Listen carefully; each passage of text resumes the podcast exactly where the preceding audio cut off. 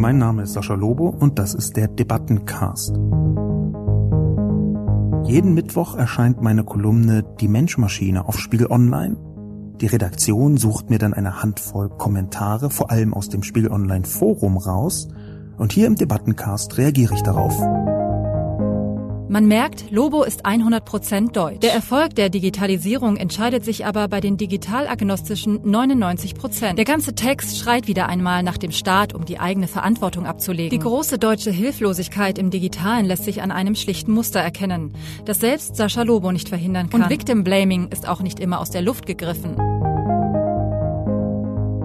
Hallo und guten Tag zu einer neuen Ausgabe des Debatten- und Reflexionscastes. Heute zum Thema Datenleak. Die Lösung bin ich. Zunächst, wie immer, die Zusammenfassung. Nach dem Leak von Daten und Dokumenten hunderter Politiker machte Grünen-Chef Robert Habeck mit seinem Abschied aus sozialen Netzwerken von sich reden. Auffällig für Sascha Lobo dabei ist, wie hilflos Deutschland im Digitalen agiert. Viele Stimmen meldeten sich mit ihren persönlichen Lösungsvorschlägen zu Wort, egal ob Datenschützer, Facebook-Hasser oder Digitalpolitiker. Sie alle legten die Lösung bin ich Schablone an. Nun sind nicht alle Empfehlungen falsch, doch diese Allgegenwart der Selbstempfehlung zeigt auch eine mangelnde Abstraktion von der eigenen Position, die fehlende Einsicht, dass es Menschen mit anderen Prioritäten gibt. Schwierig bis gefährlich wird es, wo die Selbstempfehlungsorgie in Victim Blaming übergeht, wenn also die Opfer für die Taten ganz oder teilweise verantwortlich gemacht werden. Plattformen wie Facebook müssen auch von Leuten sicher benutzbar sein, die nichts wissen über die digitale Welt. Das sicherzustellen ist die Aufgabe der Digitalkonzerne, denen man ohnehin sehr viel mehr zumuten könnte. Darauf zu drängen und die Nichtumsetzung zu sanktionieren, das ist Aufgabe der Politik. Die Sicherheitsbehörden des Landes scheinen dabei ungenügend auf die Zukunft vorbereitet zu sein, oder besser, auf die Gegenwart. Doch die Verantwortung sieht Sascha Lobo sehr viel mehr bei der Politik. Denn für die Führung der Bundesregierung ist die digitale Sphäre persönlich nämlich tatsächlich optional. Und es sieht nicht so aus, als könne sie sich viel besser in andere Menschen hineinversetzen, als die Experten, die sich als Lösung anpriesen. Der Datenleak kann und muss jetzt auch in Deutschland als politische Waffe verstanden werden. Eigentlich aber handelt es sich bei dem jüngsten Hackerangriff um eine Generalprobe der deutschen Politik für die Bedrohungen des 21. Jahrhunderts, für die dringend Lösungen gefunden werden müssen, die nicht heißen ich, ich, ich. So, dann möchte ich anfangen mit einigen Reaktionen auf Twitter. Und zwar deswegen, weil es natürlich auch relativ zentral um Twitter gegangen ist, nämlich um die Umgehensweise mit Twitter von Robert Habeck. Das war ja zumindest der Anlass dafür, den ich in meine Beobachtung hineingenommen habe. Malte Engeler, ähm, den ich zwar persönlich nicht kenne, den ich aber schätze und wir haben auch schon hinter den Kulissen ein bisschen Austausch gehabt. Ein Mann, der ähm, eine sehr persönliche Beziehung zum Thema Datenschutz hat. Malte Engeler, den ich schon häufiger auch als sehr cleveren und durchaus emotional engagierten Kommentator erlebt habe. Der hat auf Twitter gesagt, für meinen Geschmack hätte Sascha Lobe es gern noch krasser formulieren können. Die Reaktionen auf das Doxing haben nämlich wie wenig zuvor das elitäre Selbstverständnis der digitalen 1% offenbart. Seid wie wir oder es sollen euch die Hacker holen.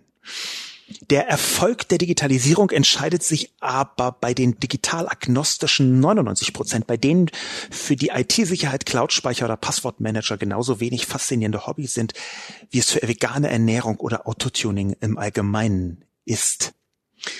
Diese Einlassung hat mir sehr aus der Seele gesprochen, aus einem speziellen Grund, nämlich aus einer gewissen Hybris heraus, die ich bei vielen digital Informierten wahrnehme und die auch übrigens der Anlass war, dafür hm, noch eine Prüfung in eigener Sache vorzunehmen. Das habe ich in der Kolumne ja selber auch geschildert, wie ich mich ertappt habe dabei, ähm, Robert Habeck wahnsinnig kluge Ratschläge zu geben, die letztlich doch nur genau das waren, was ich den ganzen Tag so tue. Dass ich mich also auch Robert Habeck eigentlich hatte selbst als die goldene Lösung empfehlen wollen. Malte Engeler nun nimmt meine Kerbe und schlägt mit einem großen Beil eine sehr viel größere genau dort hinein, die auch präziser ist. Ich habe ja eine gewisse spielerische Unpräzision beinhaltet in meiner Kolumne will sagen, ich habe einfach so eine äh, lapidare Aufzählung gemacht und ein Grundmuster erkannt, aber ich habe die einzelnen Argumente gar nicht so stark auseinandergenommen. Das tut jetzt stellvertretend in einer Art Ergänzung für mich Malte Engeler, indem er eine Aufspreizung offenbar macht, eine Aufspreizung benennt, die Basis ist hier das elitäre Selbstverständnis der Superdigitalen. Er nennt sie die digitalen 1%. Und das finde ich eine geradezu geniale Formulierung, weil sie in den letzten fünf, sechs Jahren so häufig im Ökonomischen besprochen worden ist. Es gibt da offenbar die digitalen 1%, die super sachkundigen oder die zumindest glauben, super sachkundig zu sein, die Mega-Nerds, die wirklich mit Haut und Haaren in der digitalen Sphäre unterwegs sind und für die das Aufsetzen eines Routers zwar lästig und nervig ist, wie für jede denkende Person und fühlende Person auf dem Planeten, die aber es beherrschen. Oder zumindest wissen, wie man so googelt, dass man auch ohne Fachwissen im Detail damit zurechtkommt diese Leute, die digitalen 1% zu nennen, ich weiß gar nicht, ob sich Malte Engeler das ausgedacht hat oder ob er das irgendwo her hat. In jedem Fall ist es eine geniale Formulierung, weil sie so deutlich macht, dass es eine gewisse, wie soll ich mal sagen, ich sag mal das doofe, gemeine, selbstanmaßende Wort Digitalelite gibt. Und diese Digitalelite, die hat ein Selbstverständnis entwickelt, das ich genauso wie Malte Engeler für sehr problematisch halte. Und ebenso wie Malte Engeler sehe ich das auch, habe es allerdings leider, glaube ich, nicht in meiner Kolumne richtig formuliert, sehe ich auch, dass diese ein Prozent zwar total wichtig sind, denn ich gehöre dazu und ich bin natürlich auch total wichtig. Aber dass die eigentliche Musik bei den 99 Prozent spielt, bei den anderen Menschen, bei denjenigen, die Technologien eher anwenden als vergöttern. Diese 99 Prozent nennt Walter Engeler digitalagnostischen. Diese Formulierung finde ich nicht so 100 Prozent geglückt. Das ist aber vielleicht eher Geschmackssache, die Leute gegenüberzustellen. Die digitalen 1 Prozent versus die nicht ganz so digitalen 99 äh, Prozent. Das halte ich für eine Denkweise, die uns Digitalos ganz gut tun würde. Die nämlich dann auch dazu führt, dass dieser ganze Hack, der ja noch nicht mal ein richtiger Hack war, sondern etwas, für das wir heute noch nicht so richtig ein Wort haben. Diese ganze, in meinen Augen eindeutig kriminelle, unmoralische Arschlochhandlung, die dieser junge, mutmaßlich rechtsextreme Mann begangen hat, dass also diese ganze Handlung etwas ist, was wir aus der Perspektive der 99 Prozent betrachten müssen. Wenn man und das ist ja auf Twitter häufig passiert, ich habe ein paar Sachen verlinkt, wenn man anfängt zu sagen, ja, schützt euch besser, benutzt halt keine Cloud-Anwendungen, dann ist das gegenüber genau diesen digitalagnostischen 99 Prozent insofern eine ziemliche Unverschämtheit, als dass Cloud-Anwendung nicht nur in der Definition gar nicht so klar ist, wie die Experten tun, sondern dass ganz viele Anwendungen, die man heute digital selbstverständlich benutzt, nicht auf den ersten Blick als Cloud-Anwendungen identifiziert werden können. Es ist mit solchen Cloud-Geschichten übrigens ungefähr so wie mit Rechtsanwälten und Rechtsauffassungen oder präzisen Auslegungen, wie ein Gerichtsurteil oder ein Gesetz jetzt genau gelesen werden sollte. Da hat man dann drei Experten und vier verschiedene Meinungen und das auch nur vormittags. Wenn man nachmittags nochmal fragt oder nach dem zweiten Bier, dann kriegt man aus drei Leuten zwölf Meinungen spielend leicht raus. Es gibt eine ganze Reihe von Mechanismen, die genauso funktionieren, wo Selbstverständlichkeiten für diese digitale 1%-Elite oder sich für Elite haltenden Personen das ist sehr häufig schwer zu unterscheiden, wo Selbstverständlichkeiten für diejenigen Leute, für die restlichen gar keine Selbstverständlichkeiten sind. Es ist in der Tat so, dass die Digitalisierung, die digitale Vernetzung heute extremen Einfluss auf das Leben der Menschen hat, und zwar sehr viel mehr als das Verständnis in der Gesellschaft verbreitet ist für die Instrumente, für die Mechanismen, die dahinter stehen und auch für die Zusammenhänge davon. Wenn man also sagt, benutzt keine Cloud-Speicher, dann weiß eine normale Person beim allerbesten Willen nicht, was sie tun soll, was das bedeutet und was bedeutet das in Zukunft. Ich halte das deswegen ganz viel von dem, was da geschehen ist, eben für Selbstratschläge, das habe ich ja in der Kolumne schon skizziert. Und ich glaube, der Hauptgrund, warum ich nicht so drastisch formulieren wollte wie Malte Engeler, er sagt mir ja, ich hätte krasse formulieren können, das stimmt wahrscheinlich, aber der Hauptgrund dafür ist schon auch, dass ich, ähm, wie ich beschrieben habe, und das ist wirklich wahr, mich ein bisschen selber ertappt habe. Und beim Selbstertappen, da hat man dann auch immer den Reflex, jetzt vielleicht nicht ganz so ungnädig mit sich umgehen zu wollen. Das, was man selbst für selbstverständlich hält, für normal hält, da neigt man ja ohnehin häufig dazu, das für insgesamt normal zu halten. Interessanterweise hat ein Mann namens Thomas Mönius Malte Engeler direkt geantwortet. Er sagt, im Grunde ist das wie im Mittelalter. Der Bürger musste seinerzeit sein Eigentum selbst schützen. Ich dachte eigentlich, der Schutz meiner Rechte und meines Eigentums sei primär Aufgabe des neuzeitlichen Staates. Und das führt in eine Richtung, diese Äußerung von Thomas Mönius, wo ich zunächst dachte, ja, ja, genau, ja, ja, endlich sag's mal jemand. Das führt aber eigentlich in eine Richtung, die ich nicht unbedingt selbst versuchen möchte, allzu stark zu machen. Denn natürlich ist das schon eine Form von Abwägung, die da geschieht. Es gab eine Vielzahl von Nerds oder sagen wir mal eher digital affinen Menschen, die mögen alle gar nicht zu diesen 1% gehört haben, aber die mögen zumindest in der Richtung sich empfunden haben, dass sie zu einer digital besonders bewanderten äh, Personengruppe gehören, die gesagt haben, ja, typisch Sascha Lobo, der will den Nanny State. Der möchte wieder die digitale Bevormundung. Äh, der findet, dass Menschen überhaupt gar keine äh, Fähigkeiten mehr haben können sollen, dürfen, alles muss nur noch in Watte gepackt werden und so weiter und so fort. Ich denke, die meisten Hörerinnen und Hörer dieses Podcasts können sich ungefähr vorstellen, was für ein Typus dahinter steht, die mir anhand meiner Kolumne vorgeworfen haben. Ich würde den Nanny State wollen. Darauf antworte ich im Versuch, Thomas Mönius Kommentar mit Mittelalter und Neuzeit so ein bisschen zu differenzieren. Erst einmal möchte ich aber A feststellen, dass ich überhaupt nicht den Nanny State äh, möchte. Ganz im Gegenteil. Ähm, ich empfinde mich selbst als hyperliberal.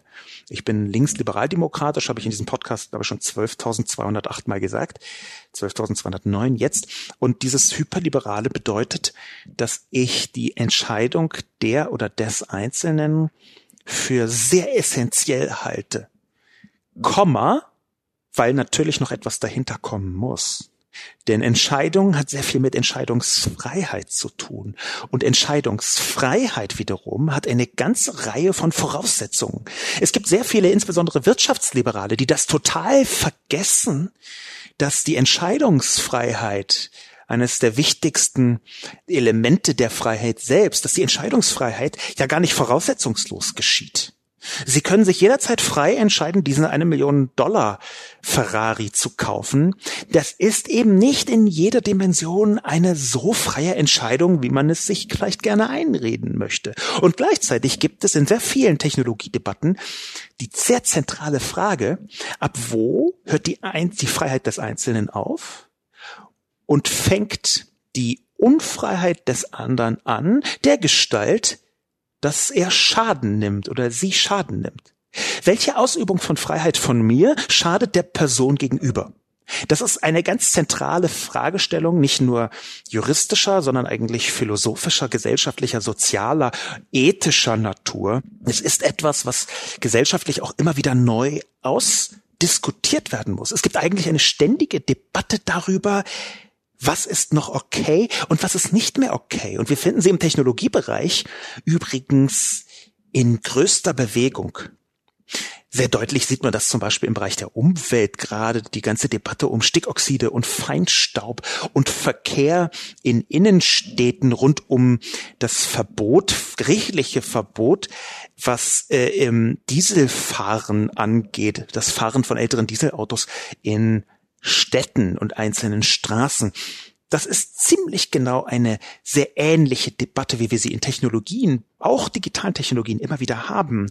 Welche Freiheit ist hier wichtiger? Hier prallen zwei Freiheiten und auch die Schutzgarantie des Staates für diese beiden Freiheiten aufeinander. Nämlich ist hier die Freiheit des Dieselautobesitzers wichtiger, auf der Straße fahren zu können, wo alle anderen ja auch fahren dürfen, ganz offensichtlich, also die persönliche Mobilitätsfreiheit, die Bewegungsfreiheit? Oder ist hier die Freiheit des Einzelnen, der dort wohnt oder lang geht, wichtiger?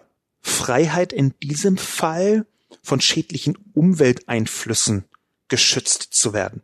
Denn natürlich ist auch das eine Form von Freiheit, nämlich die Freiheit der eigenen Entfaltung, die Freiheit, gesundheitlich nicht in seinem normalen Alltag beeinträchtigt zu werden. Die Freiheit, dort langgehen zu können, auch wenn man Asthmatiker ist zum Beispiel. Da gibt es viele verschiedene Facetten, die der Freiheitsbegriff, und zwar jetzt weniger im juristischen, sondern eher im ethischen Kontext, nochmal als Diskussion spannend machen würde. Insofern glaube ich, dass die Hinzufügung von Thomas Mönius an Malte Englers Einschätzung gar nicht so sehr weiterführt.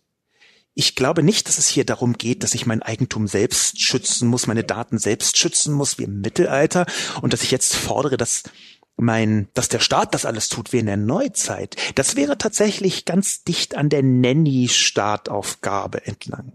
Ich glaube eher, dass normale Menschen mit einem normalen, und ich, dieser Begriff der Normalität ist immer relativ problematisch, aber ich sage mal, diese 99 Prozent, dass diese 99 Prozent mit ihren ganz gewöhnlichen Alltagsmitteln in die Lage versetzt werden müssen, sich überhaupt sicher verhalten zu können.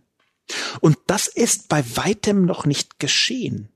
Es gibt, wie ich auch selber verlinkt habe, eine ganze Reihe von verschiedenen Maßnahmen, die man treffen könnte im Hintergrund bei Plattformen, die natürlich dazu beitragen, dass auch für weniger informierte Menschen Facebook nicht so leicht gehackt werden kann. Wir haben mehrere Berichte, dass ein Teil des Hacks über eine Form des Hackings, des Social Hackings gemacht worden ist, wo Leute, Mitarbeiter von Technologiefirmen überreden, ihnen Zugang zu geben zu den angeblich ihnen selbst gehörenden Accounts.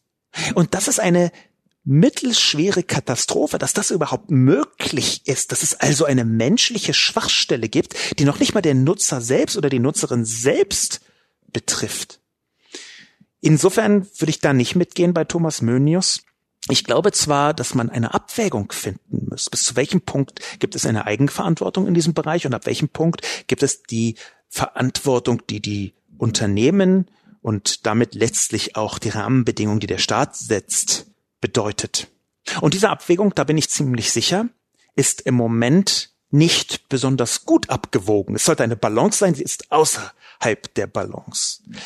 Inwiefern, das versuche ich jetzt auch so ein bisschen zu klären mit den nächsten Kommentaren. Aber erstmal einen Vorabkommentar, bevor ich nochmal zu anderen Twitter-Kommentaren komme. Ein Vorabkommentar, der mir sehr zu denken gegeben hat, von Timo Hahn. Timo Hahn hat nämlich auch dazu Stellung genommen. Und zwar hat er zu einem von an Katrin87 auf Twitter verlinkten äh, Artikel, also dem Kolumnenartikel, geantwortet. Die große deutsche Hilflosigkeit im Digitalen lässt sich an einem schlichten Muster erkennen, das selbst Sascha Lobo nicht verhindern kann, dass unsere Wahrnehmung von Hacking durch grüne Monitore mit Nullen und Einsen geprägt wird. Das hört sich an, was Tino Hahn hier sagt, wie eine rein ästhetische, witzig gemeinte Beobachtung, aber dahinter steckt ein sehr viel größeres Thema, eine größere Problematik. Tino macht erstmal nur einen Scherz, dass ein Artikel, den er offenbar äh, von mir als äh, irgendwie passend oder treffend empfindet oder zumindest mich als Person nimmt er Technologie sachkundig wahr, dass er schreibt, dass nicht einmal ich verhindern kann, dass ein Symbolbild für Hacking da ist, was so das klassische Symbolbild ist für Hacking, nämlich grüne Monitoren mit Nullen und Einsen. Man muss dazu sagen, dass im Laufe der Kolumnendarstellung auf Spiegel Online bei mir von dieser Kolumne sich das Bild mehrmals geändert hat. Ganz am Anfang war es nämlich tatsächlich ein grüner Monitor mit Nullen und Einsen und dann war es kein Bild und dann war es zwischendurch, glaube ich, noch ein anderes Bild, bevor es jetzt ein Bild von Robert Habeck ist. Kein Bild hat am besten gepasst, würde ich sagen. Das jetzt von Robert Habeck führt so ein bisschen in eine andere, falsche Richtung aus meiner Sicht. Aber interessant ist ja, und deswegen ist das Thema auch viel größer, dass am Anfang ein Symbolbild für Hacking benutzt worden ist. Warum ist das ein größeres Thema? Weil es die unglaublich große Hilflosigkeit bei der Virtualität beschreibt, die sich quer durch die gesamte Gesellschaft zieht wie ein roter Faden. Diese große Hilflosigkeit, die besteht hauptsächlich darin, dass man sich notdürftig versucht, mit Metaphern aus der dinglichen Welt, digitale Zusammenhänge zu erklären. Und diese Hilflosigkeit, die macht auch nicht Stopp vor Symbolbildern. Symbolbilder sind ja ohnehin einigermaßen problematisch, weil sie immer etwas mittransportieren, nämlich genau das Symbol. Hier kann man eine schön, wenn sich äh, jemand dafür interessiert, irgendwie so die Organon-Theorie von Karl Bühler, wenn ich mich richtig erinnere, versuchen heranzuziehen. Egal, ähm, aus Versehen kurz eine Publizistik-Fachwissen aus dem Grundstudium zweites Semester eingebracht. Bitte sofort wieder vergessen. Der Punkt, auf den ich hinaus möchte, wir haben ein großes Problem generell im Digitalen, was Tino Hahn hier zu seinem Scherz veranlasst hat, nämlich dass die allermeisten Menschen, die digital-agnostischen 99 Prozent nämlich, wie Malte Engeler sie nennt, die allermeisten Menschen versuchen, wann immer sie auf irgendetwas Digitales treffen, sich das mit Metaphern aus der dinglichen Welt zu erklären. Und das führt fast immer in die Irre. Dieses Symbolbild mit grünen Monitoren mit Nullen und Einsen, das ruft ein spezielles Bild vom Hacking oder von Hackern hervor, das letztlich im Alltag totaler Unfug ist. Es gibt meiner Ansicht nach gar nicht richtig gut geeignete Symbolbilder für Hacking. Vielleicht muss man einfach damit auskommen, dass Hacking-Artikel in den allerseltensten Fällen überhaupt nur bebildert werden können. Vielleicht muss man in diesen sauren Apfel beißen und der ist deswegen sauer, weil natürlich Medien auch von der Verbreitung leben und ein, ein Artikel mit Bild wird immer häufiger verbreitet und mehr gelesen und mehr angeklickt als ein Artikel ohne Bild. Aber das ist dann eben so. Das ist aus meiner Sicht der etwas weniger saure Apfel, in den man beißen muss, als die Irreführung durch Symbolbilder. Diese große Problematik, dass wir das nicht Dingliche, das digital Vernetzte, das Virtuelle uns so schwer erklären können als Menschen, das steht hinter den allermeisten Problemen im Digitalen. Und diese Problematik ist eine, die sich auch durch die gesamte Diskussion zu meiner Kolumne zieht. Es gab in ganz vielen Bereichen überaus häufig den Wunsch, die ganze Thematik, vor allem den Hack und insbesondere den Umgang mit zum Beispiel Victim Blaming oder welcher Verantwortung haben die Menschen dort draußen selbst und welche Verantwortung hat der Staat. Es gab da immer wieder die Tendenz, so Verkehrsmetaphern einzufügen. Wir werden gleich noch sehen, wie das konkret gelaufen ist. Allerdings möchte ich, bevor wir das konkreter sehen, wie das mit den Metaphern läuft, noch einen Tweet von jemandem hineinbringen, den ich selbst verlinkt habe. Und zwar in der Kolumne direkt an zweiter Stelle. Die Kolumne fängt ja an mit dem, was Nerds sagen, und dann folgt ein Satz, die Datenschützer sagten, man müsse den Datenschutz noch viel ernster nehmen. Und da habe ich eine Person verlinkt, die sich Stefan Brink nennt also die Person heißt auch Stefan Brink, das weiß ich aus zuverlässiger Quelle. Es handelt sich nämlich um den Landesdatenschützer von Baden-Württemberg. Präziser vielleicht den Landesbeauftragten für Datenschutz und Informationsfreiheit von Baden-Württemberg. Das wäre dann der Titel. Dieser Mann, den ich da verlinkt habe, den habe ich selbst schon mal getroffen lustigerweise in Stuttgart zufällig auf dem S-Bahnhof. Er hat mich angesprochen. Ich bin sehr leicht wiedererkennbar, weil ich regelmäßig eine Nelke im Knopfloch trage und das ja auch die ganze Welt weiß. Der hat also meine Nelke gesehen und hat sofort gefragt, ach, sind Sie nicht Sascha Lobe? Und ich habe gesagt, ja, der bin ich. Guten Tag, ich bin Stefan Brink und zwar Landesdatenschützer aus Baden-Württemberg. Super, ich freue mich immer, wenn mich Leute in der Öffentlichkeit ansprechen. Stefan Brink, was ich am schlimmsten an ihm finde, ist, dass er mir auf Twitter nicht folgt. Aber gut, das äh, werde ich äh, vielleicht in der nächsten Woche nochmal abprüfen. Aber dann habe ich schon häufiger gesehen, dass er ein Verständnis des Datenschutzes hat. Kein Wunder, es ist sein Beruf. Ein Verständnis des Datenschutzes hat, bei dem ich einfach beim besten Willen nicht mitgehen kann. Wir hatten da im, auf dem S-Bahnhof und in der S-Bahn dann folgend in Stuttgart eine sehr interessante Diskussion, die sich um die Differenzen äh, von unseren Datenschutzauffassungen drehten und die kommen auch hier nochmal zum Tragen, denn Stefan Brink sagt in seinem Tweet, ich hätte ihn halbrichtig wiedergegeben. Er sagt auch augenzwinkern, das sei eine Freude. Aber da ist für mich schon drin verborgen ein gutes, ein guter Teil der Merkwürdigkeit, den, die ich äh, Datenschützern generell unterstelle. Diese Merkwürdigkeit, die kann ich auch vielleicht nochmal gleich versuchen zu analysieren. Aber ich sage, dass das ein Beispiel ist, und zwar genau dieser Tweet, dass Datenschützer als Lösung sagen, man müsse den Datenschutz noch sehr viel ernster nehmen. Und jetzt frage ich mich schon, wie man das als halbrichtig empfinden kann, in dem Moment, wo in dem verlinkten Tweet steht, Datensicherheit fordert Aufmerksamkeit und explizit drin steht, Verantwortung für den Datenklau liegt bei den Phishing-Angreifern und den zu sorglosen Opfern. Er sieht also, wie ich das beschrieben habe, einen guten Teil oder einen Teil eindeutig der Verantwortung bei den zu sorglosen Opfern. Und da frage ich mich eben schon, wie man das missverstehen kann, wo ich da halbrichtig war. Das würde ich jetzt gerne mal wissen, auf welche Weise ich da halbrichtig war.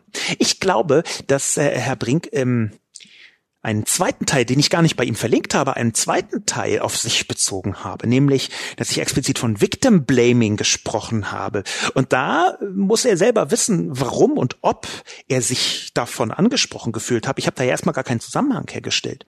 Es ist ja schon so, dass dieser ganze Themenkomplex risikobewusstes Handeln für diese ein Prozent, zu denen Stefan Brink definitiv gehört, weil er sehr, sehr genau Bescheid weiß, wie die digitale Welt funktioniert. Kein Wunder, er ist Datenschützer hauptberuflich. Dass diese ein Prozent es da leichtes Reden haben. Und dass sich daraus risikobewusstes Handeln leicht als Druckmoment, als Verantwortungsübertragung am unpassenden Ort herauskristallisiert. Es ist eben schon so, dass in dem Moment, wo man sich gut auskennt, man sich kaum noch vorstellen kann, wie das eigentlich bei normalen Leuten ist. Es ist eben schon so, wie ich in, beim letzten Podcast auch gesagt habe, dass diese Form von Selbstverständlichkeiten, die man für sich normal annimmt, hey, wieso, natürlich kann ich über diese Stufe steigen, sogar, ach, da war eine Stufe, dass diese Selbstverständlichkeit nicht für alle gilt. Und jemand, der nicht über eine Stufe so leicht steigen kann, aus welchen Gründen auch immer, dass der dort Probleme hat an dieser Stelle, die genauso ernst zu nehmen sind wo man nicht sagen kann, ja, schaff dir halt längere Beine an, du Depp. Diese Problematik, die kann ich natürlich jetzt nicht hier im Podcast, im Debattencast irgendwie lösen, aber ich kann versuchen, dafür stärker zu sensibilisieren, weil es mir sehr häufig so vorkommt, als sei, und da bin ich wieder ganz bei Malte Engeler, diese Form von elitärer Herablassung na, ihr müsst schon auch weniger sorglos sein, ihr lieben Opfer, als sei das eine Form des Victim Blaming. Es hängt natürlich auch damit zusammen, dass wenn man Datenschutz hauptberuflich betreibt, dass man dann Instrumente entwickelt, Verfahrensweisen entwickelt, Perspektiven entwickelt, die man für wirksam hält und die man auch in ihrer Wirksamkeit gerne erhalten möchte. Und wenn dann jemand kommt, der sagt, das ist total toll, dass du diese Instrumente entwickelt hast, aber ganz offensichtlich machen die Leute das nicht, dass dann mh, hm, es nicht ganz leicht ist zu sagen, okay, offenbar war dieser Ansatz im Datenschutz theoretisch gut und richtig und schön, aber praktisch wird er von den Menschen nicht so verwendet, weil sie halt doch Facebooken wollen. Und meine Empfehlung macht halt kein Facebook, ist dann eine, die nicht so richtig funktioniert. Das ist eine ganz grundsätzliche Diskussion. Wie geht man in der Technologieregulierung an die Welt heran? Stellt man sich eine ideale Welt vor, wie sie gefälligst sein sollte und arbeitet dann Schritt für Schritt darauf hin? Oder stellt man sich eine Welt vor, die genauso ist, wie sie jetzt ist und versucht, so gut wie möglich darauf hinzuarbeiten, dass wenigstens die gröbsten Scheißizitäten abgemildert werden. Und zwar ohne eine konkrete Person im Hinterkopf zu haben, die man sich vorstellt und die jetzt gefälligst endlich mal anfängt, sich zu verbessern, sondern dass man die große Masse der Digitalbenutzer einfach als das begreift, was sie ganz oft sind. Nämlich Leute, die nicht den ganzen Tag drüber nachdenken, welches Postfach im E-Mail-Bereich jetzt das allersicherste ist. Leute, die nicht den ganzen Tag drüber nachdenken, wie sie die Two-Factor Authentication mit einem defekten Smartphone trotzdem hinkriegen können, das ja vor allem deswegen defekt ist und so weiter und so fort. Will sagen, Leute, die ganz normale gesellschaftliche Instrumente benutzen, aber weder die Zeit noch die Muße noch das Interesse daran haben, so tief einzusteigen. Und ich glaube, dass da Malte Engeler recht hat. Ich glaube, wir Digitalexperten machen es uns dazu leicht. Und dazu zähle ich natürlich auch den Landesdatenschützer von Baden-Württemberg. In dem Kontext kann ich direkt überleiten an eine Person namens Rack Nerd. Auch er hat auf Twitter sich geäußert. Und der Rack Nerd hat äh, äh gesagt, Der Sascha Lobo verzichtet wieder mal auf Zwischentöne. Wenn man sagt, man solle das Auto abschließen, ist das nur sehr begrenztes Victim Blaming. Aber natürlich muss der Staat dafür sorgen, dass Gurte und Bremsen in Autos verbaut werden. Two-Factor Authentification. Das ist exakt die Art von Diskussion, die ich gerne führen möchte. Weniger die Anschuldigung am Anfang, ich würde auf Zwischentöne verzichten, vor allem weil ich ja ganz offensichtlich Malte Engeler sieht es jedenfalls so, noch sehr viel heftiger hätte argumentieren können. Aber gut, das kann man immer. Ich finde, dass ich sehr viele Zwischentöne eingebracht habe, aber ganz offensichtlich ist jemand, der sich Rack Nerd nennt, nicht damit zufrieden, dass ich nicht total auf seiner Seite bin. Ich hätte also für seinen Geschmack seine Meinung komplett abbilden sollen. Ich bin nämlich der Meinung, dass er zwischentonlos argumentiert. Und warum bin ich dieser Meinung? Ich bin dieser Meinung, weil Doppelpunkt Metaphern. Wir kehren jetzt, wie vorher angekündigt, zu diesem Punkt zurück, über den ich übrigens schon häufiger publiziert habe. Nämlich, wie kann man Metaphern benutzen, um digitale Vorgänge besser zu erklären? Und zwar dingliche Metaphern für Vernetzungsvorgänge, die man eben nicht anfassen kann. Und da bringt der Rack-Nerd das klassischste Beispiel, das es überhaupt nur gibt. Das Internet, die gesamte digitale Sphäre werden regelmäßig mit irgendwelchen bekloppten Verkehrsmetaphern erklärt. Der RegNerd nutzt hier das Auto, ein hochreguliertes Technologieinstrument. Und wir kennen das aus der gesamten digitalen Sphäre, wie intensiv Verkehrsmetaphern aller Art benutzt werden. Habe ich selbst auch schon ein paar Mal in vorsichtiger Dosierung getan. Das Eindrücklichste Beispiel war 2009 übrigens, als Ursula von der Leyen damals als Familienministerin angefangen hat, gemeinsam mit Vodafone die sogenannten Netzsperren vorzubereiten und dafür das Stoppschild benutzt hat. Das Stoppschild als Verkehrs- und Automobilmetapher für die Netzsperren. Am Stoppschild konnte man total gut sehen, wie bekloppt Metaphern wirken. Warum wirken Metaphern bekloppt? Ich habe dazu gemeinsam mit Katrin Passig ein ganzes Kapitel in einem Buch geschrieben. Nämlich im Buch Internetsegen oder Fluch, so wenn ich mich richtig erinnere, gleich das zweite Kapitel mit Namen Das Internet ist ein rotes Auto. Von der Untauglichkeit der Metapher zur Erklärung der digitalen Welt. Es ist nämlich wirklich so, dass bei der Erklärung von digitalen Zusammenhängen Metaphern anfangen, eine Art Eigenleben zu entwickeln. Dann verheddert man sich im gesamten Metaphernsalat so sehr, dass man gar nicht mehr berücksichtigt, ob in der digitalen Welt diese Metaphern überhaupt gedeckt sind von den Realitäten. Metaphern sind in den aller, aller, aller, aller, allermeisten Fällen nur dazu geeignet, basalste Zusammenhänge halbwegs zu verdeutlichen. In dem Moment, wo man aus diesen Zusammenhängen weitergehende Schlüsse zieht, das bedeutet nicht nur sagt, das Internet ist ein rotes Auto, also muss die Infrastruktur auch wie bei den Straßen ABC, X oder Z. In dem Moment, wo man also aus der Metaphorik anfängt, Schlüsse zu ziehen, besteht die gigantische Gefahr, dass diese Schlüsse sich nur auf die Metaphern beziehen, aber gar nicht mehr auf das, was sie ursprünglich symbolisieren sollten. Das ist eine der größten Schwierigkeiten beim Reden über das Internet. Wir fangen an, Regulierung. Wir fangen an, ganze Gesetzeslandschaften nicht für das Internet zu machen, sondern für die Metaphern zum Internet. Und dass das schiefgehen kann, das haben wir schon hundertmal gesehen. Deswegen ist diese Äußerung vom Rec-Nerd totaler Unfug. Natürlich ist das nicht Victim Blaming, wenn man sagt, jemand soll das Auto abschließen. Aber das ist völlig egal für die Datenschutzdebatte, weil diese Metapher nicht trägt. Denn Auto abschließen kann man als Allgemeinwissen voraussetzen. Während alles, was der Regner damit sagen möchte, was in meiner Kolumne steht, exklusives Wissen der ein Prozent sind, die Malte Engeler beschrieben hat.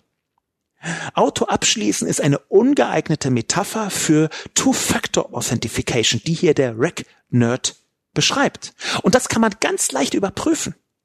Wenn man nämlich in die Fußgängerzone geht und fragt eine beliebige Person, eine beliebige Passantin, einen beliebigen Passanten, der dort rumläuft, auch Kinder meinetwegen, können sie ein Auto abschließen?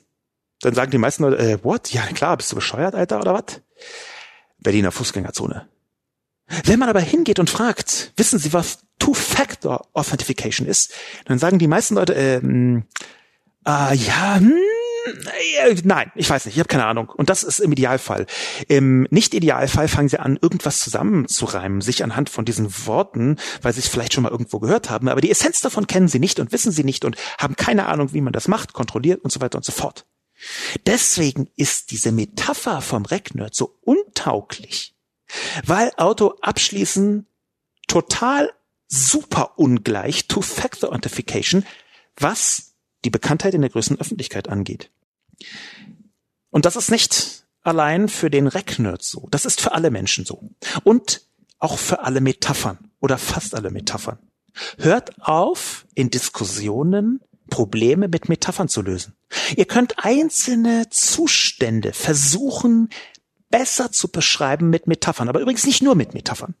Das ist okay. Das tue ich auch regelmäßig. Das ist ja sehr eindrücklich. Das sind so schöne Punchlines, schöne Zitate, die man dann raushaut und die dann am Tag nach der Talkshow überall stehen oder nach Tag nach dem Spiegel Online Kolumne. Aber sie führt nicht weiter, diese Metaphorik, für die konkrete Regulierung. Es gibt noch einen anderen äh, äh, Account, eine Person Ingrid Brodnik, um präzise zu sein, die sich auch dazu äh, geäußert hat.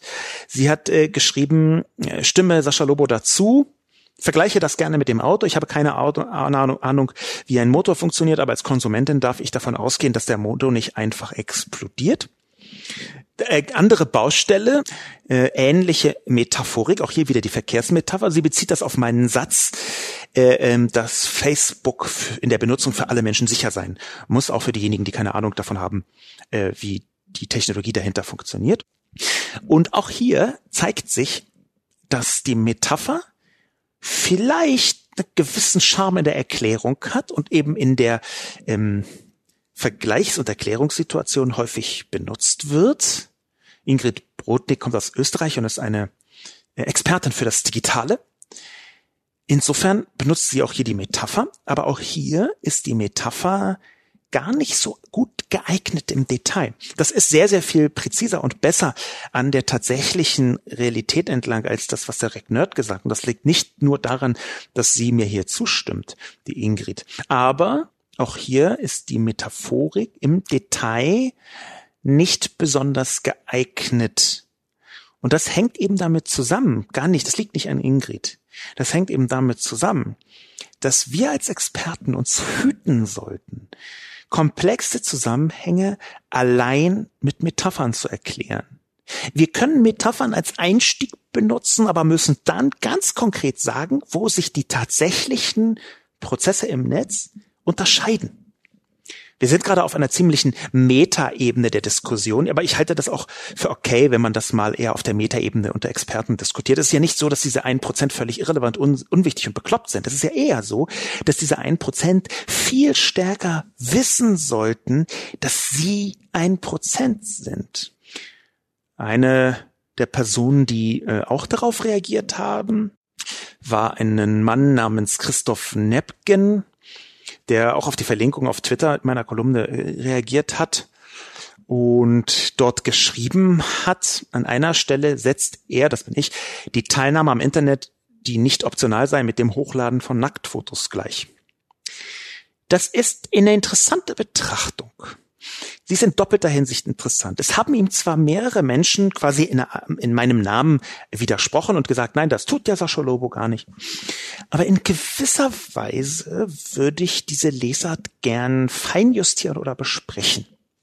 Ich glaube nämlich, dass Christoph Nepgen auf falsche Weise auf einer richtigen Spur ist und die Art und Weise, wie er das ist, wird ihm nicht gefallen, denn ich glaube, die Perspektive, aus der er das sagt, ist ungefähr die, ich, ich vermute das jetzt, ich kann da Christoph Netgen, der unter Rough Justice twittert und recht offensichtlich Anwalt ist, äh, ich möchte ihm nichts unterstellen, aber ich vermute, dass die Perspektive, reine Vermutung, keine Unterstellung, eher so ist, dass er äh, Leute, die Nacktfotos hochladen, mh, sagen wir mal, eher eine gewisse Mitschuldung in der Verbreitung unterstellt. Und hier möchte ich erbittert widersprechen. Ich glaube nämlich, dass es relativ normal ist, Nacktfotos A von sich zu machen, B von sich hochzuladen, Komma in einer speziellen Generation. Wir haben aus den Vereinigten Staaten ziemlich erstaunliche Zahlen Jedenfalls für diejenigen, die diesen Podcast meistens hören. Ich habe eine Untersuchung von Spiegel Online bekommen, nachdem der Anteil der Männer verstörend hoch ist. Ich versuche irgendwie dagegen anzuarbeiten, weiß noch nicht wie, aber der Männeranteil ist relativ hoch und auch das Alter ist ungefähr mit meinem vergleichbar. Will sagen 35 plus. Das ist für sich genommen noch nicht schlimm, aber das heißt schon, dass wir in einer speziellen Kohorte, Alterskohorte in den meisten Fällen oder zwei, drei Alterskohorten zugehörig sind, in einer anderen Alterskohorte, jüngeren Menschen nämlich, um den großen Bogen jetzt mal zu schließen, ist es total normal, Nacktfotos A von sich zu machen und B, sie auch hochzuladen. Warum? Sexting, so nennt man das ja ein bisschen, weil sich das einerseits so bezieht auf Sex Textnachrichten und andererseits, die dann aber häufig auch gleich mit Bildern angereicht werden, angereichert werden. Aber Sexting ist bei Menschen unter 30 die Normalität. Und mit Normalität meine ich, dass das die meisten Leute tun. Wir haben Zahlen aus den Vereinigten Staaten, die bei einem Sexting-Anteil von 70 Prozent bei einer jüngeren Generation ausgehen.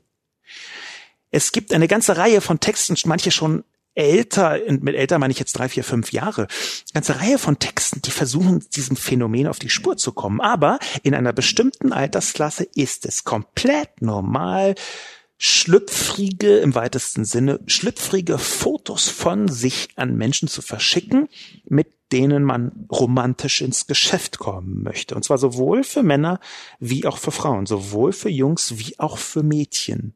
Es gibt einen Fall in den Vereinigten Staaten von einer Schule, wo fast die ganze Schule in Schwierigkeiten gekommen ist aus einer größeren Zahl von Gründen, unter anderem, weil diese verschickten Fotos dazu benutzt worden sind, um junge Mädchen, also weibliche junge Teenager, regelrecht zu erpressen und zu demütigen.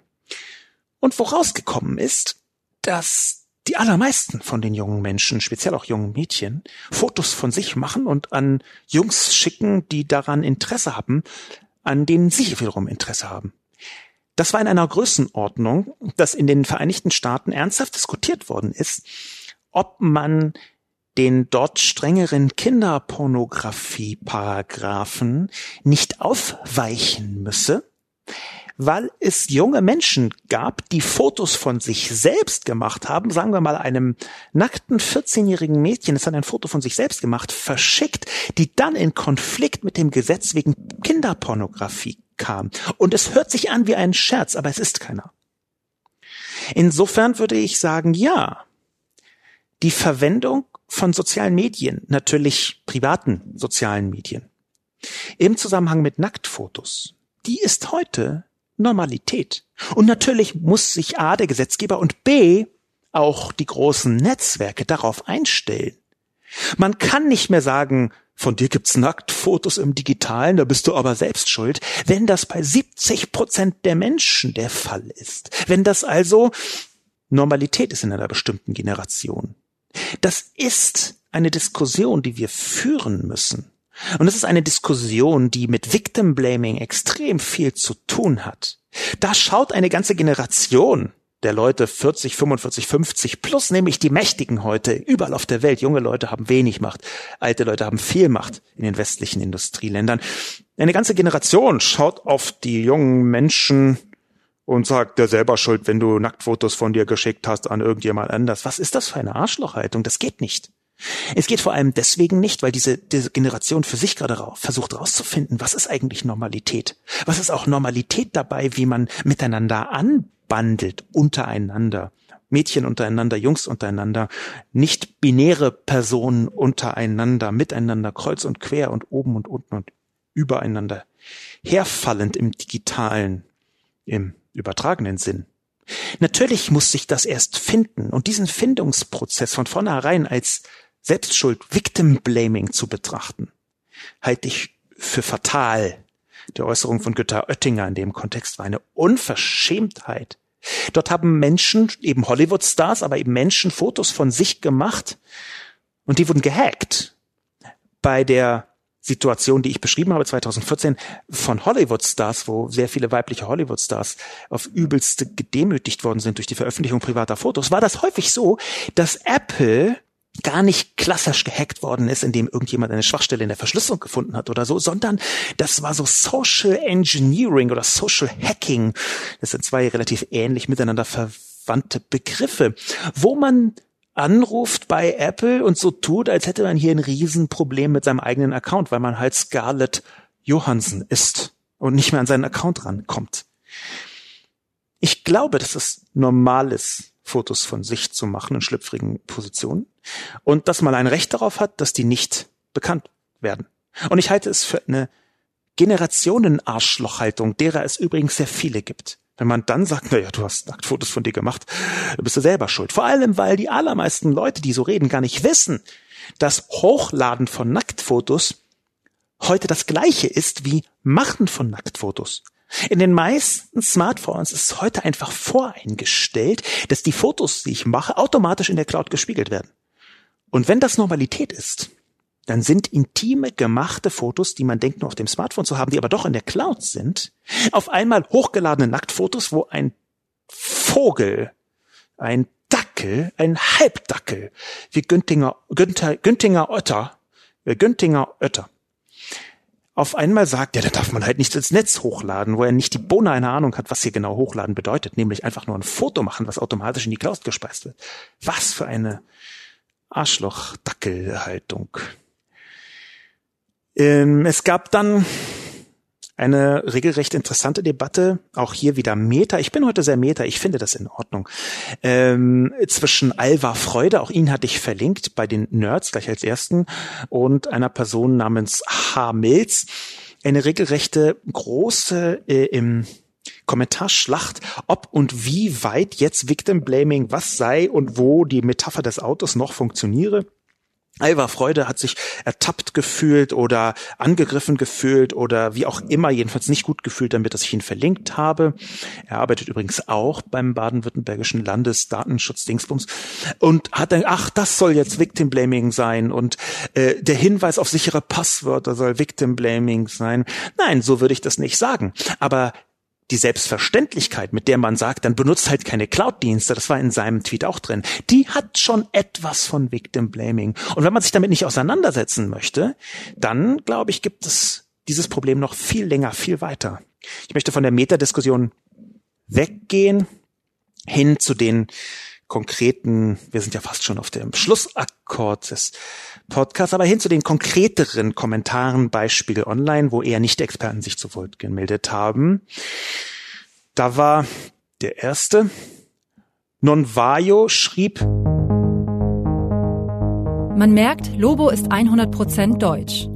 Der ganze Text schreit wieder einmal nach dem Staat, um die eigene Verantwortung abzulegen. Zu sagen, Internet ist für alle und muss sicher sein, ist richtig. Und wer normal surft, hat auch keine Probleme. Wer sich aber bei Social Media anmeldet, sollte wissen, was er macht. Man kann nicht hingehen und sagen, dass es die Aufgabe von Facebook ist, für das Fehlverhalten der User Lösungen zu finden. Lobo will alles vom Staat geregelt haben. Nanny State. Dann sollte er nach China umziehen, da ist Internet super sicher und auch vom Staat geregelt. Darauf möchte ich direkt reagieren. Im Non-Vario 01 hat mehrere Leute gefunden, die ihm im Spiegel Online Forum auch zugestimmt haben. Und ich möchte wiederum von hinten reagieren. Ähm, von hinten deswegen reagieren, weil er von China spricht als Internet super sicher und vom Staat geregelt. Ich habe ja vorher schon gesagt, dass ich alles andere folge als ein Nanny-Staat, sondern ein Staat, der richtig reguliert und nicht überreguliert. Das richtige Regulieren, das hat der Staat noch nicht rausgefunden. Ich halte zwei Drittel der Internetregulierungen für kompletten Bullshit, die bisher unternommen worden sind, wirklich für kompletten Bullshit. Dafür fehlen zwei andere Drittel sehr stark. Ein Drittel ist okay. Ich halte das für keine gute Quote. Ich glaube, dass ich sehr, sehr unterschiedliche Vorstellungen habe von dem, was ein sicheres Internet ist. Wenn Nonvayo sagt, in China sei das Internet sicher. In China ist das Internet überhaupt nicht sicher. Im Gegenteil. Zum einen gibt es auch in China wahnsinnig viel Betrug. Und zum Zweiten ist Sicherheit aus meiner Perspektive auch immer Sicherheit vor Missbrauch durch den Staat. Und da ist China alles andere als sicher. Da ist China das unsicherste Internet der Welt, gerade weil das chinesische Subinternet, das ist ja quasi in vielen Bereichen abgekapselt, gerade das chinesische Subinternet, da ist die Unsicherheit für Nutzer vom Staat direkt verantwortlich gemacht zu werden, mit am größten weltweit und das auch in einer Maschinerie, die mit zu den ausgefeiltesten Überwachungsmaschinerien insgesamt gehört. Das ist also, auch wenn das von Nonvayo vielleicht als Scherz gemeint war, einfach aus meiner Perspektive so, das Internet ist irre unsicher in China, das will ich auf keinen Fall. Ich schreie übrigens auch nicht nur einfach nach dem Staat. Ich schreie in erster Linie nach besseren Anwendungen. Die konkrete Formulierung, wo offenbar Nonvayo nur einen Teil gesehen hat, wie viele andere auch, ist, als ich gesagt habe, was genau ich mir wünsche. Ich glaube nämlich, dass die Art und Weise, wie man damit umgeht, eine indirekte sein muss beim Staat. Ich schrieb nämlich, Plattformen wie Facebook müssen auch von Leuten sicher benutzbar sein, die buchstäblich nichts wissen über die digitale Welt. Das sicherzustellen ist die Aufgabe der Digitalkonzerne. Punkt. Beziehungsweise ein Komma. Aber hier ist die Essenz. Die Aufgabe gehört in diese privaten Hände der Digitalkonzerne. Darauf zu drängen, die Nichtumsetzung dieser Aufgabe zu sanktionieren, das ist die Politik und das ist die klassische Sprachregelung, die im Liberalismus auch angewendet wird. Nämlich die einen die Rahmenbedingungen setzen und sanktionieren, wenn die nicht eingehalten werden, und die anderen, die die konkrete Ausformulierung gestalten. Das ist nicht Nanny State, sondern es ist eigentlich Liberalismus, den ich hier versucht habe zu skizzieren. Allerdings ein Liberalismus, der den Wirtschaftsliberalismus etwas nach hinten drückt und den Gesellschaftsliberalismus etwas nach vorne holt, nämlich die persönliche Freiheit der Leute. Auch hier wieder steckt der Freiheitsbegriff dahinter. Möchte man wirklich eine Definition von Freiheit haben, wo überhaupt nur Leute frei sein können, die alles über die Technologie und das Internet wissen? Nein. Beim besten Willen nicht. Das kann nicht so sein. Insofern möchte ich diesen ganzen Kommentar von Nonvayo zurückweisen. Victim Blaming in Reinform hat Fuchs 81 skizziert. Er hat nämlich gesagt, und ich weiß, dass das ein Mann ist, da kann ich direkt eher als Gender benutzen. Ich weiß auch, dass es ein Mann ist, der ein Cis-Mann ist. Fuchs 81 mit 2x geschrieben im Spiegel Online Forum. Das ist einer von, von weitem sieht man das schon, denke ich. Fuchs 81 schreibt, Leichtsinn gehört bestraft. Zitat wenn jemand so blöd ist und als Promi ein Nacktfoto von sich selbst macht und ins Netz stellt, hat er doch nicht von uns zu erwarten, dass wir ihn schützen. Zitat Ende. Einer der wenigen Anlässe, vielleicht sogar der einzige, wo ich Herrn Oettinger recht geben muss. Und Victim Blaming ist auch nicht immer aus der Luft gegriffen. Nicht umsonst gibt es den Begriff der Fahrlässigkeit. Wenn ich meine Haustür nicht abschließe und es wird eingebrochen, dann brauche ich mich nicht wundern. Und wenn ich meine Nacktfotos einem völlig Fremden in einem offenen Umschlag gebe, nur weil der verspricht, schön gut drauf Acht zu geben, dann ist das genauso leichtsinnig. Auch wenn dieser Fremde Apple heißt. Wäre zwar schön, wenn alle Menschen gut wären und man sich über so etwas keine Sorgen machen bräuchte, so tickt die Welt aber nun mal nicht.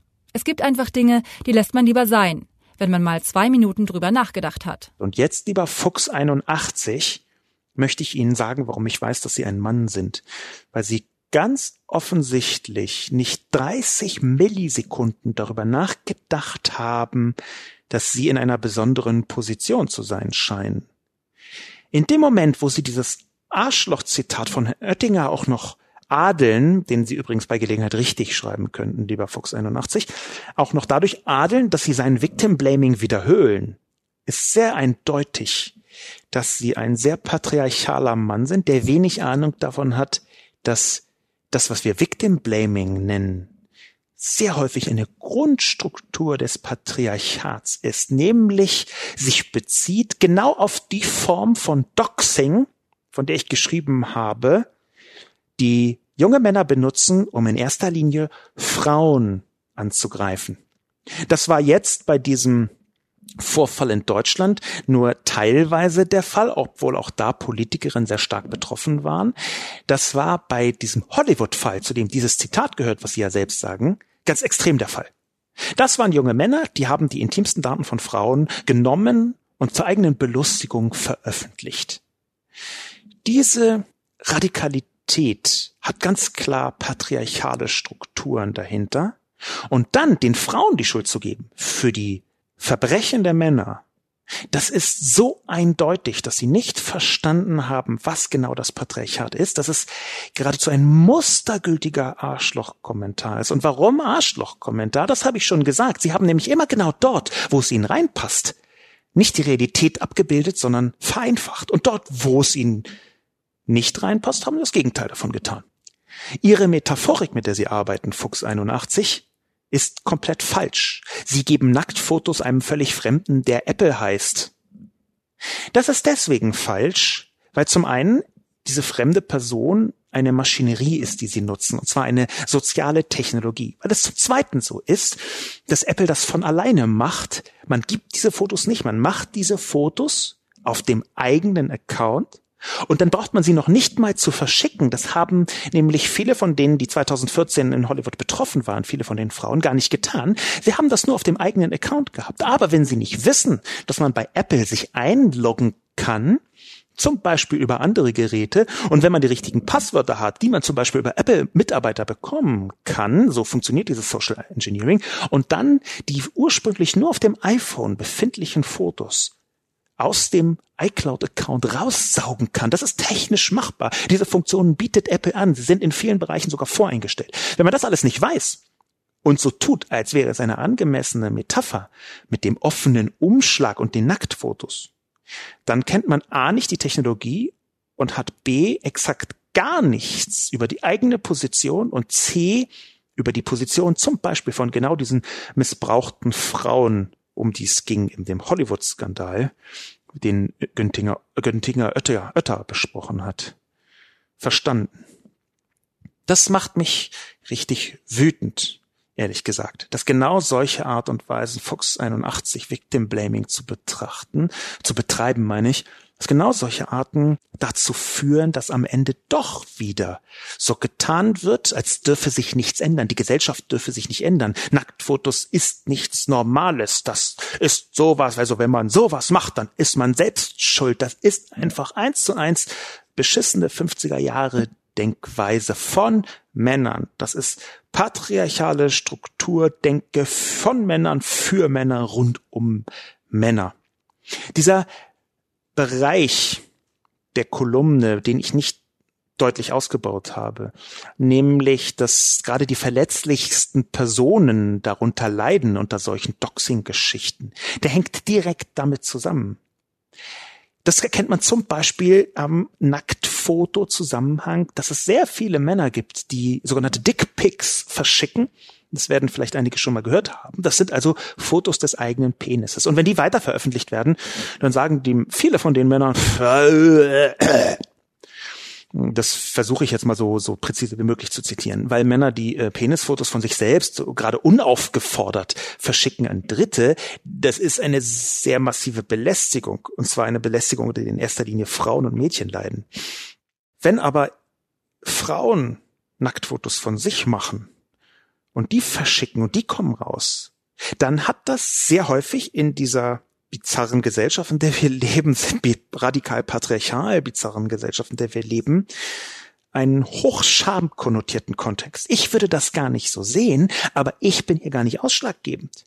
Es geht eher viel eher darum, dass ein guter Teil des Mobbing von Frauen und Mädchen genau um die Existenz von solchen Nacktfotos geht. Das heißt, Frauen kann man mit Nacktfotos in der Gesellschaft, in der wir heute leben, ziemlich radikal mobben und unter Druck setzen und Männer verschicken solche Nacktfotos sogar häufig an irgendjemanden, manchmal Massenverschickungen von Gliedfotos.